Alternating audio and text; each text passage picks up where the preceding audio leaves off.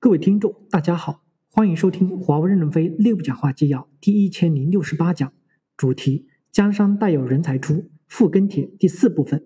任正非在中央研究院创新先锋座谈会上与部分科学家、专家、实习生的讲话。本文刊发于二零二一年八月二日。接上文，未来终端实验室提问：以前公司鼓励大家去做长期研究的工作，但现在因为受美国的打压，我们需要有质量的活下去。有些工作可能要几年或者是数十年的积累才能沿途下单。现在公司是怎样评价这些长期研究工作的价值创造？对于从事这方面工作的员工，对他的价值牵引是怎么样的？谢谢。任正非回答说：“对于长期研究的人，我认为不需要担负产粮食的直接责任，就去做基础理论研究。你既然爱科学，对未来充满好奇，就沿着科学探索的道路走下去。如果一边研究一边担忧，患得患失是不行的。”不同的道路有不同的评价机制，你们可以自己选择，不会要求你们投笔从戎的。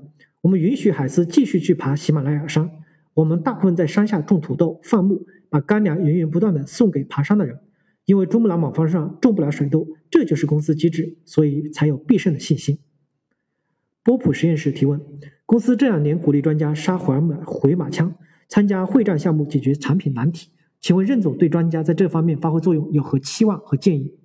任正非回答说：“专家就要做专，就像煮面条一样，就差一点味精。那把味精一放，面条好吃了，就可以卖多一点钱。专家就要去做那那道味精，去支持前方，直接参加作战。作战的成绩是比较客观的。专家做出了贡献，就应该得到正确的评价。专家的评价基准比科学家的评价基准要清晰。对于过去已经做出贡献的专家，如果有评价不公的情况，可以追溯，把过去不公正的评价改过来。”把补给给你的就补给给你，就像无线的 MIMO 团队也不关专家。过去有一些干部工作中有错误，今天改正了，我们也要正确的评价，发挥积极性，不要老揪住别人不放。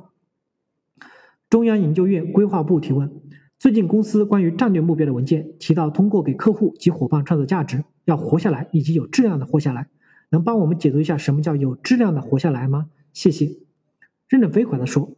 我们公司现在有两个漏洞，一个漏斗是二零一二实验室基础理论研究，这个漏斗是公司给你们投入资金，你们产生知识；下面一个漏斗是开发的队伍，公司给你们资金，二零一二实验室给他们知识，当然还有社会的知识，他们的责任是把产品做出来，创造更多的商业价值。连接两个漏斗的中间结合，那就是拉瓦尔喷管。你们有学流体力学和动力学的，知道拉瓦尔喷管的作用，这就是通过加速方式，使得我们的研发超前变现。立足于这个研发体系上，我们不仅仅要在五 G 上引领世界，更重要的是，我们是要在一个上行面上引领世界。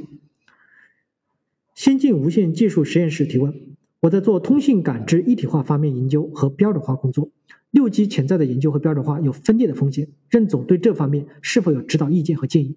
从现实的商业角度来看，我们要聚焦在五 G 加 AI 的行业的应用上。要组成港口、机场、逆变器、数据中心、能源、煤矿等军团，准备冲锋。那我们为什么还要拼命的研究六 G 呢？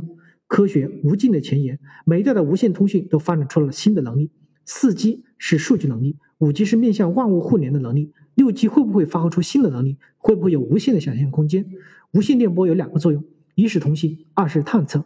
我们过去只用了通信能力，没有用探测感知能力，这也许是未来的一个新的方向。